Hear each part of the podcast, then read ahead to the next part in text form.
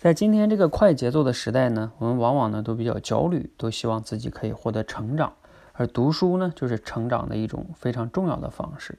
我们每个人呢，往往也希望自己啊可以爱上读书，养成读书的习惯。但是呢，往往读书呢也存在一些问题，比如说啊不知道自己该读什么书，又或者说读了书呢读不进去，或者就算读进去了几本，回头再想想又忘了，等等等等的。呃，我自己在读书上呢，其实也遇到了一些问题。我过去的读书方式呢，偏向于按照兴趣或者问题的导向。比如说，最近对什么话题感兴趣，或者我最近有什么困惑，我就会选择这类的书，买几本，然后去读。这样的读书方式呢，当然挺好的，你可以叫功利式的阅读。但是它有一个问题，就在于呢，如果我最近比较忙，又或者说我最近没有什么样的困惑，是吧？没有什么感兴趣的主题，那也许我最近就没有读书。那肯定的，这样就不好。那还有一种办法是，到底怎么样读书呢？就比如说给自己定什么，一个月读两本，是吧？一年读个几十本。但是也有一个问题，就是啊，万一这个月，比如说对你选了一本书又不感兴趣，那怎么办呢？等等等等哈，反正就是可能会有一些问题。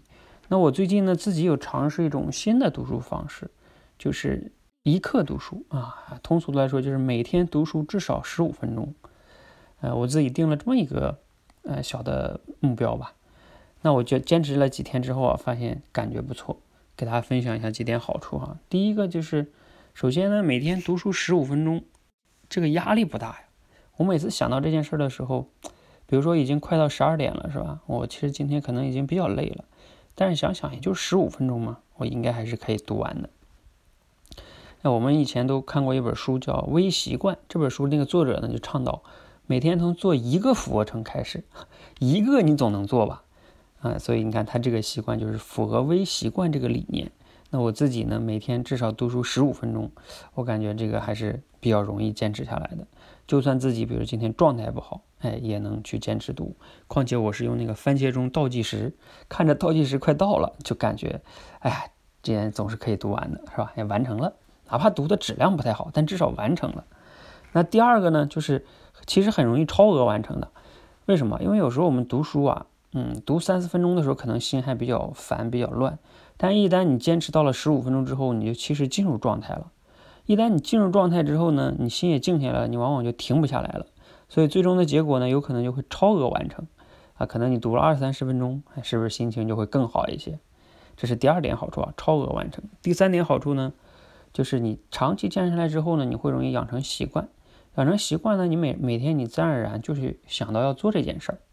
比如说我最近这个养成了一些小的习惯啊，就是开始读这个《小王子》这本书，是我其实挺早以前买的。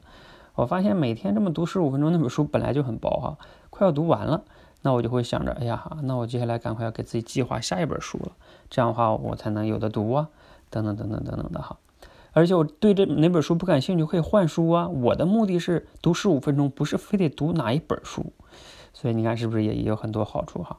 好，我们总结一下哈，就是每天从读书十五分钟开始，这样的话呢，压力不大，容易超额完成，而且呢，慢慢养成一个习惯，对每个人来说呢，比较容易坚持，容易做到。